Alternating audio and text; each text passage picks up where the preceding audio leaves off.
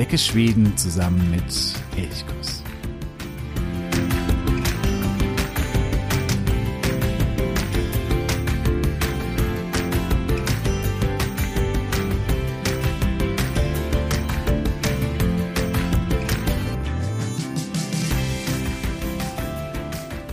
Hey San, ich begrüße dich ganz, ganz herzlich zu einer weiteren Folge von Elchkus, dem Podcast für Schweden. Mein Name ist Jo und ich freue mich sehr, dass du auch heute wieder eingeschaltet hast. Und bereits zum vierten Mal zu Gast ist Heike. Heike, ich sag hey. Hey, hey, Jo. Hey, hey, Aliopa. Wer jetzt zum ersten Mal hier vielleicht eingeschalten hat und Heike noch nicht kennt, Heike ist Sprachlehrerin, Schwedischlehrerin. Sie arbeitet bei OBS, dem Sprachinstitut für skandinavische Sprachen.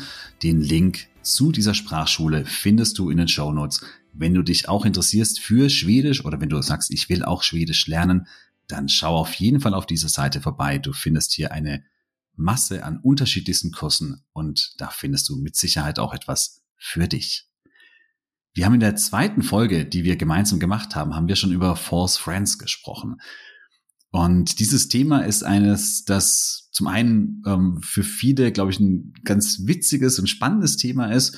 Und deswegen haben wir gesagt, wir wollen nochmal eine zweite Folge zu den False Friends machen. Und wir gehen am Anfang auf ein paar Einzelwörter ein und werden dann im zweiten Teil aber auch noch auf ein paar Redensarten oder Redewendungen eingehen, die auch manchmal ähnlich sind wie im Deutschen, aber dann doch eine andere Bedeutung haben oder eine andere, ja, irgendeine Veränderung dort feststellbar ist. Zunächst mal fangen wir aber an mit einzelnen Wörtern und ja, Heike, du hast uns noch ein paar False Friends mitgebracht. Ja, das habe ich. Ähm, ich gehe immer mal davon aus, wir sind in Schweden, wir sind im Urlaub oder wir wollen sogar nach Schweden ziehen. Ähm, und dann, wenn wir tatsächlich nach Schweden ziehen wollen, haben sogar ein Häuschen gefunden, das wir einrichten wollen, dann gehen wir einkaufen. Und wenn wir einkaufen gehen, brauchen wir ja verschiedene Dinge. Und ähm, ich greife jetzt mal einfach ein Wort raus, das ich, ähm, das mir immer wieder mal auffällt. Und zwar ist das das schöne Wort Board. Also wenn man ein Board, ein Brett für ein Regal braucht, dann haben wir Board und wir haben ja gehört, aha, es gibt auch im Schwedischen ein Wort, das heißt tatsächlich auch Board. Aber ist es tatsächlich auch dasselbe? Ist es leider nicht. Wenn wir also ein äh, im Schwedischen das Wort Board sehen, meistens klein geschrieben, also B-O-R-D, Bud ausgesprochen, dann meinen die Schweden damit einen Tisch. Also es ist Erdbud oder Budet oder wenn sie verschiedene Tische anbieten, wenn man in der Tischeabteilung ist, dann steht auf dem Schild meistens nur Bud, B-O-R-D. Wir suchen aber immer noch ein Regal. Da müssen wir leider noch ein bisschen weitergehen. Und wenn wir ein Regal suchen, dann sollten wir nach dem Wort Hyllur, also das ist Regale, der Plural, oder en Hylla ist ein Regal Ausschau halten. Und dort finden wir dann auch ganz bestimmt das passende Regal. Beide Wörter oder beide Sachen, ein, ein Hylla und et Boot, kann ich ja auch gebrauchen, um zum Beispiel mein heimisches Büro einzurichten. Wenn ich jetzt aber da in Schweden ins Geschäft gehe und ein Büro ähm, oder danach frage nach einem Büro, dann wird der Mann mich wahrscheinlich auch anschauen, wenn ich ihn frage, ich, ich suche ein Ed Boot für mein Büro. Ja, dann wird er dich wahrscheinlich etwas irritiert angucken, ähm, denn das Wort Büro, also Büro ausgesprochen im Schwedischen, ist tatsächlich überhaupt kein Büro, denn das, was wir im Deutschen als Büro bezeichnen, heißt im Schwedischen Kontur. Also so wie man es vielleicht auch im Norddeutschen ausdrückt, ein Kontor, das wissen wir noch von der, aus der Hansezeit, da war das immer das Kontor. Und das ist tatsächlich auch im Schwedischen das Büro et Kontur. Wir sind aber immer noch bei dem Büro und wenn wir eben gesagt haben, wir wollen gern für unser Büro, also für unser Büro etwas haben, dann versteht der Schwede darunter eine Kommode. Also ein Büro ist eine Kommode. Das sehen wir, dieses Wort Büro, das finden wir auch in der Stadt, wenn wir das sagen Pressbüro oder Touristbüro.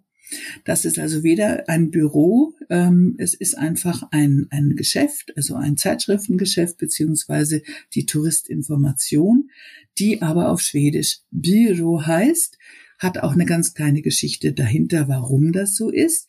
Denn ähm, zu etwas früherer Zeit, also ich sage so im letzten Jahrhundert, wurden die Zeitungen auf der Straße verkauft und äh, bevor es die Kioske gab, wurden dann auch die Zeitungen einfach auf einer Art ja, Tisch oder tatsächlich kleiner Kommode oder einem offenen Regal verkauft. Und das war dann ein Büro. Und darauf lagen die Zeitungen, die zum Verkauf angeboten wurden. Und aus diesem Begriff hat sich dann tatsächlich auch Pressbüro entwickelt. Mhm. Das ist interessant, ja. Und das mhm. Äh, Büro wird auch mit also B-Y-R und dann eben das A mit Kringel geschrieben.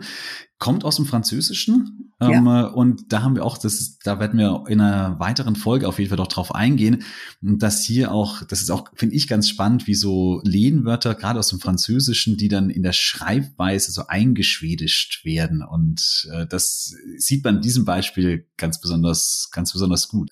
Also ich persönlich finde, diese Wörter haben da so einen unglaublichen Charme, allein wenn man sie sieht äh, und weiß, wie sie eigentlich im Französischen ursprünglich vielleicht mal geschrieben worden sind. Ähm, ich finde, das ist unglaublich charmant.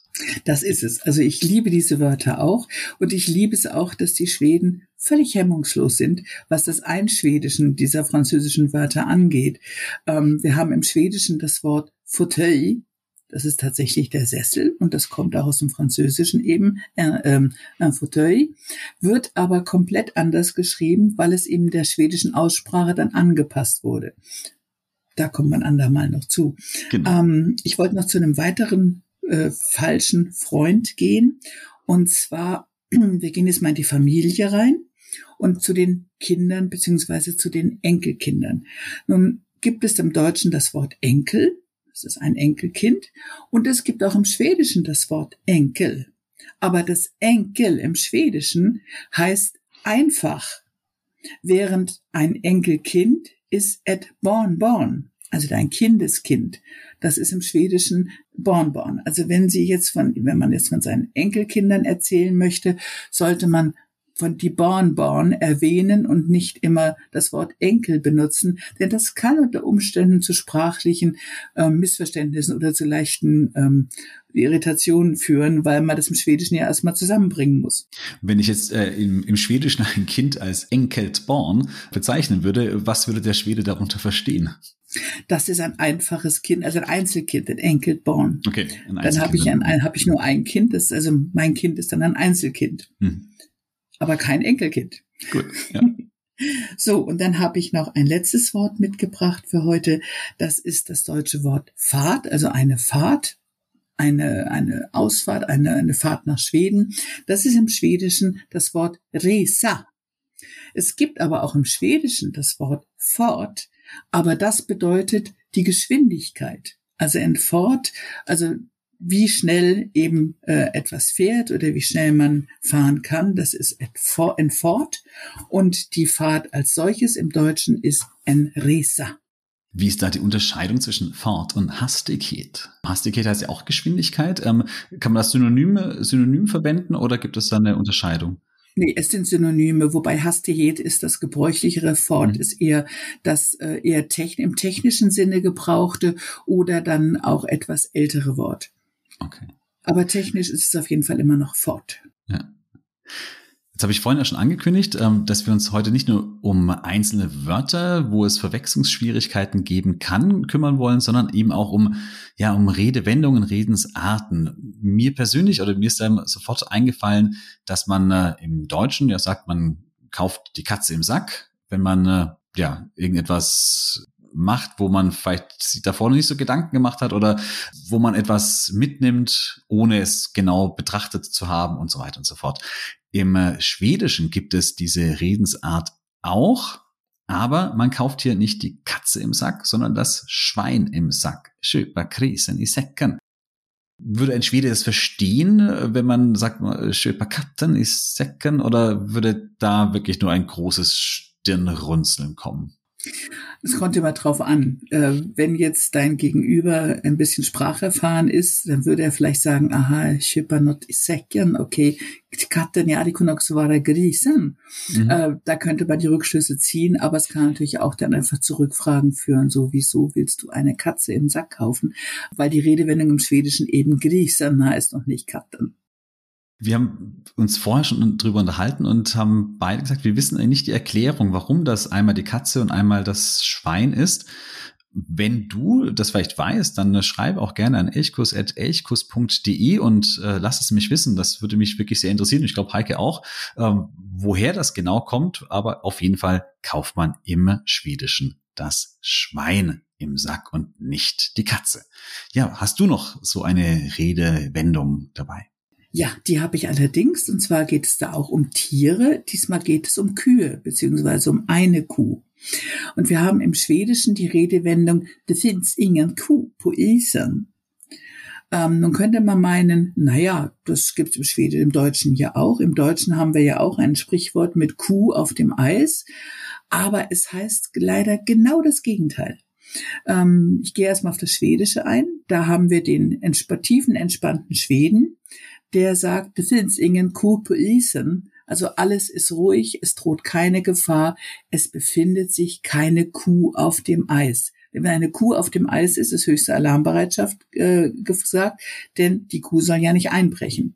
Genau im Gegenteil dazu ist die deutsche Redewendung, die Kuh ist noch nicht vom Eis. Da befinden wir uns in der Gefahrensituation und wir müssen schnell handeln, wir müssen das Problem schnell lösen, um eben diese sprichwörtliche Kuh vom Eis runterzuholen, während der Schwede entspannt daneben sitzt und sagt, ja, bei mir ist keine Kuh auf dem Eis, alles ist gut. Das heißt, der Hintergrund ist eigentlich der Gleiche, dass man weiß, wenn eine Kuh auf dem Eis ist, dann hat man ein großes Problem. Ja. Aber die Redensart, die sich daraus herausgebildet hat, die, die unterscheidet sich dann eben. Die unterscheidet sich ganz grundsätzlich. Bei den Schweden ist es, wird der Ausdruck eben gesagt, also wir müssen uns jetzt nicht beunruhigen, äh, alles ist in Ordnung, alles läuft in geordneten Bahnen, während im Deutschen eben die tatsächliche Gefahrensituation betrachtet wird. Mhm. Gibt es eine, eine, entsprechende Redensart im Schwedischen, wo man sagt, okay, wenn eben auch so eine Gefahrensituation da ist, wie würde man das im Schwedischen ausdrücken? Gibt es da eine Redensart dazu? Ich habe ehrlich gesagt keine gefunden. Ich habe mich da auch mit befasst, weil ich eben diese, diese konträre Bedeutung so interessant fand. Man würde es dann einfach ausdrücken, Probleme der inte löst. Ja. Ja. Das Problem ist noch nicht gelöst. Äh, wobei das natürlich auch wieder zur schwedischen Ausdrucksweise passt, denn wir wollen uns ja jetzt nicht echauffieren. Wir wollen immer relativ entspannt und ruhig bleiben und wollen uns auch sprachlich jetzt nicht zu sehr in etwas reinsteigern. Mhm. Jetzt hast du im Vorgespräch mir noch eine Redensart ähm, mhm. davon erzählt, von der habe ich noch nie davor gehört und die finde ich, ich finde sie unglaublich witzig. Ja, also da gibt es einen wunderbaren Ausdruck im Schwedischen und zwar Gnugga Genieknölerna. Das bedeutet wörtwörtlich übersetzt die Geniebeulen kneten. Ähm, das machen die Schweden immer dann, wenn sie sich intellektuell besonders anstrengen, wenn sie über ein Problem nachdenken, wenn sie eine Aufgabe zu lösen haben, die sie wirklich mental, intellektuell wirklich fordert, dann knetet man seine Geniebeule. Also man gnuggar Genieknölarna. Das ist äh, ja wirklich ein ganz, ganz spannender und äh, sehr faszinierender Ausdruck. Mhm. Mm, ist es eine, eine Redensart, die häufig vorkommt oder ist es schon eher so etwas, wo man sagt, das ist vielleicht eher so im vielleicht im belletristischen oder im journalistischen Bereich, wo irgendwie, oder im wissenschaftlichen Bereich vielleicht auch? Oder ist es schon etwas, wo du sagst, kommt auch im, im Alltag, in der Alltagssprache vor? Also ich würde es schon als etwas gehobene Alltagssprache bezeichnen. In der Belletristik auf jeden Fall. Ähm, es ist jetzt keine, äh, kein Ausdruck, den man an jeder Straßenecke hört. Also erstmal muss man ihn natürlich auch kennen. Äh, das wissen wir ja auch. Nicht jeder Muttersprachler verfügt über den gesamten Wortschatz. Und es hängt dann vielleicht auch ab, in welchem Umfeld man sich befindet. Ähm, aber es ist auf jeden Fall ein Ausdruck, der gebräuchlich ist, also der benutzt wird. Das ist jetzt kein veralteter Ausdruck, aber er ist doch herrlich, nicht wahr? Er ist herrlich und ich glaube auch, wenn man den als äh, Nicht-Schwede mal anbringt, dann äh, mhm. dann wird man wahrscheinlich ähm, durchaus äh, Respekt bekommen, dass man diesen Ausdruck kennt und anwenden kann. Ja, das ja ist, unbedingt, ja. unbedingt. Der ist auch ganz, ganz toll. Es gibt noch einen letzten und zwar ähm, wird, im, wird im Schwedischen äh, sehr viele Ausdrücke ja auch aus anderen Sprachen importiert. Hier haben wir jetzt einen Import aus dem Deutschen, bei dem aber auch da wieder sich die Bedeutung komplett verändert hat. Und zwar haben wir im Deutschen den Ausdruck, da liegt der Hund begraben. Das heißt, da ist das Problem, da ist der, die Ursache des Problems, da liegt der Hund begraben. Und genau diesen Ausdruck haben wir im Schwedischen auch, nämlich herrligeren Hunde begraben. Aber der hat eine ganz andere Bedeutung, und zwar bedeutet er, dass ein Unheil heraufzieht. Also man ahnt ein Unheil und herrliche in Hund begraben, also in der Richtung, aus der Richtung kommt jetzt ein Unheil. Mm, es gibt dazu auch noch eine, eine Alternativredewendung, die auch wunderschön ist. Man ahna uglur i mossen. Man ahnt die Eulen im Moor. Das hat auch diese Bedeutung, ein Unheil zieht herauf. Auch ein wunderschönes Bild. Da merkt man auch wieder, was Sprache eigentlich manchmal kann. Dass einfach Sprache auch Bilder evozieren kann im Kopf und die, die toll sind. Ja, unbedingt. Also hier über Redewendungen, da kann man wahrscheinlich auch noch ganz, ganz, ganz lang sprechen, ist natürlich auch mal eine Herausforderung, als wenn man eine Fremdsprache lernt, weil man da auch so in so eine in so eine Gedankenwelt ja auch ähm, manchmal eintauchen muss oder vieles irgendwo historisch oder kulturell ähm, bedingt ist oder erwachsen ist. Und genau, das ist manchmal nicht ganz einfach. Und es gibt leider manchmal auch so ein paar ja, False Friends oder so ein paar Stolpersteine, wo man eben einen Fehler machen kann aus Versehen, wenn man eine Redensart wortwörtlich in die, die andere Sprache ins Schwedische übersetzt, genau. Ja, man muss ein bisschen aufpassen, aber wie auch da ist es immer so, man spricht mit Menschen und ähm, man ist ja ein Lernender, man benutzt eine fremde Sprache und äh, keiner wird einem den Kopf abreißen. Es kann, also im schlimmsten Fall kann es dann zu gemeinsamen Gelächter führen. Es wird vielleicht auch aufgeklärt, vielleicht dauert es einen Augenblick. Das hat wiederum zur Folge, dass man seine Sprachkenntnisse noch weiter benutzen kann, indem man dieses Missverständnis dann aufklärt. Und am Ende hat man was gelernt. Also es ist eigentlich jeder Fehler bietet eigentlich eine Möglichkeit, um was Neues zu lernen. Das finde ich auch. Es war auch eine Werbung dafür, sich nicht immer nur an das ganz Einfache, irgendwie den Drei-Wortsatz zu halten, den man dann vielleicht grammatikalisch und alles korrekt macht, aber dass man sagt, okay, man wagt mal etwas, man versucht mal auch kompliziertere Dinge oder eben Redensarten mit einzubauen und versucht das und genau, im schlimmsten Fall geht es schief, dann ist es eben schief gegangen, dann kann man drüber lachen und lernt etwas und macht es beim nächsten Mal besser. Und wenn das aber funktioniert, dann äh, ja, dann kann man auf einer anderen Ebene sich eigentlich auch mit Schweden äh, unterhalten. Und das finde ich ja schon etwas ganz, ganz Schönes, dass man dann auch tiefer eintauchen kann, auch in Gespräche tiefer eintauchen kann ja, nicht nur in Gespräche. Ähm, ich denke mir auch hier, solange wir jetzt gerade nicht in Schweden sind, bietet es auch, bietet sich immer wieder die Möglichkeit, sich auch mal einen Film auf Schwedisch anzuschauen. Man kann das natürlich über Streamingdienste, aber es gibt äh, zum Beispiel auch in unserer ARD-Mediathek, da liegen auch etliche schwedische Schätze drin, die man sich auf Schwedisch tatsächlich anschauen kann. Und sollte die Sprache ein bisschen zu flott vorangehen, kann man auch da in der Mediathek die Sprache so ein bisschen runterdrehen. Also man kann die Geschwindigkeit etwas äh, nach unten schrauben und damit hat man auch noch mehr Möglichkeiten, normales Alltagsschwedisch zu hören.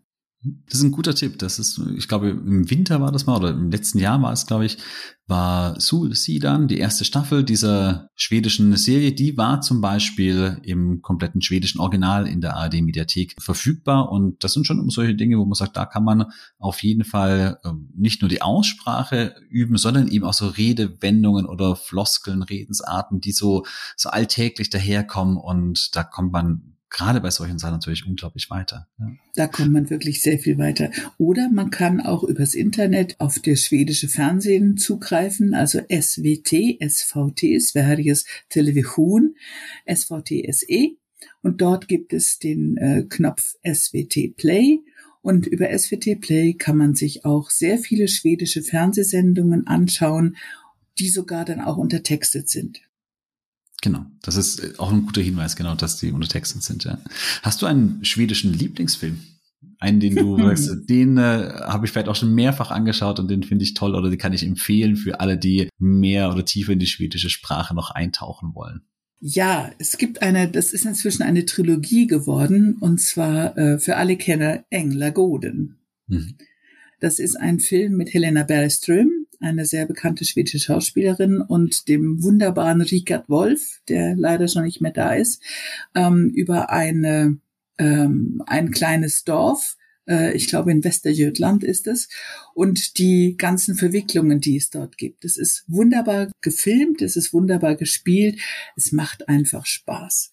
Und was man natürlich auch nicht vergessen kann, So som i himlen, der, dieser Film war vor ein paar Jahren auch hier in Deutschland ein ganz großer Erfolg mit äh, leider jetzt auch dem inzwischen verstorbenen Schauspieler aber er ist äh, nach wie vor ein wunderbarer Film. Es gibt da inzwischen auch einen zweiten Teil von und ähm, wenn man sucht, kann man ihn entweder kaufen oder ich glaube auch, er gibt es wahrscheinlich irgendwo noch auf irgendeinem Streamingdienst, kann man ihn sich auf jeden Fall auch angucken. Und er ist sehr schwedisch, es ist wirklich sehr, sehr schwedisch und man kann sich richtig reinfallen lassen. Das kann ich nur unterstreichen, ja, auf jeden Fall. Ein, ein wunderschöner Film, ja. Gut. Auch die beiden äh, Filme, die setze ich auch in die Show Notes. Das heißt, wenn du dich dafür interessierst, dann kannst du da über die Links weiterkommen und genau diese Filme entweder kaufen oder irgendwo streamen. Da gibt's ja ganz viele Möglichkeiten. Und ich glaube, über Filme kommt man wirklich weiter. Oder auch bei, man kann es vielleicht noch kleiner machen. Ich war, als ich angefangen habe, zu äh, Schwedisch zu lernen, habe ich immer die äh, Wettervorhersage zum Beispiel angeschaut. Auch auf dem schwedischen Fernsehen, also swt.se.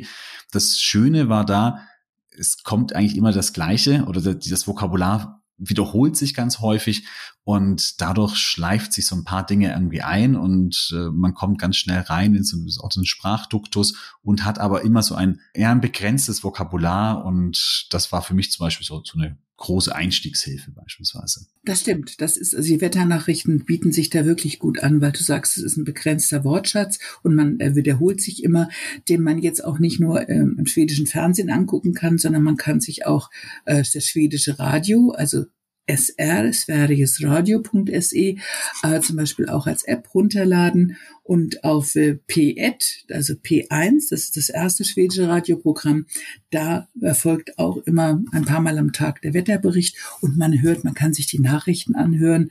Und es gibt auch dort leichte Nachrichten, also Nachrichten in leichtem Schwedisch und die kann man sich auch anhören und es gibt vor allen Dingen dann im Internet dazu auch noch die Texte. Das heißt, man kann sie sich anhören und kann auch die Texte nochmal dazu lesen.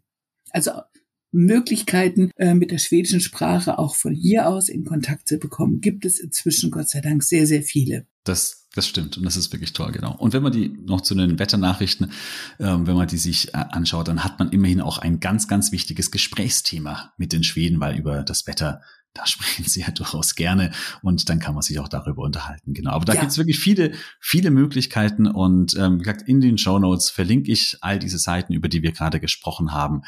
Ja, ähm, damit sind wir auch schon wieder am äh, Ende dieser vierten Episode mit Heike. Ich danke dir ganz, ganz herzlich, Heike. Zum einen natürlich für die Force Friends, die du uns mitgebracht hast, aber auch für die, vor allen Dingen auch für die Redensarten. Da sind, glaube ich, auch ein paar neue dabei gewesen, auch für mich neue dabei gewesen. Fand ich sehr, sehr schön. Und natürlich auch für die Tipps zum äh, Schwedisch lernen und zum Schwedisch hören vor allen Dingen auch. Vielen Dank. Ja, tack själv. Es hat mir sehr, sehr, es macht, es macht mir immer sehr, sehr viel Spaß, hier mit dir über Schwedisch und die schwedische Sprache zu plaudern. Ja, das geht mir genauso, ist ganz, ganz wunderbar. Ja, und wenn du vielleicht auch Fragen hast, auch Fragen an die Schwedisch-Lehrerin, dann äh, schreib sie gerne an elchkus.elchkus.de, dann können wir das vielleicht auch in einer kommenden Folge gerne mal mit einbauen. Das ist äh, überhaupt gar kein Problem kannst mit allen Fragen zu Aussprachen, zu Grammatik oder was auch immer kommen und wir werden das dann entsprechend einbauen. Ich wünsche ja dir eine wunderschöne Woche.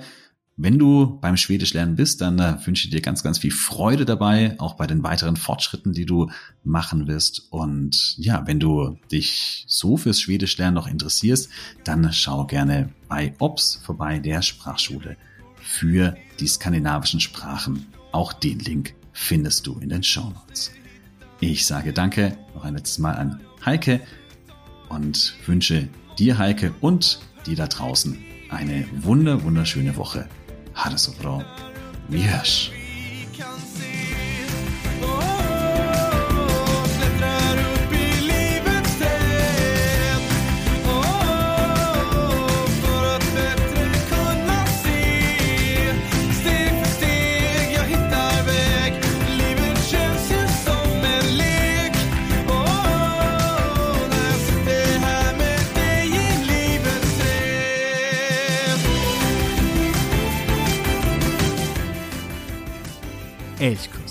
der Podcast für Schweden.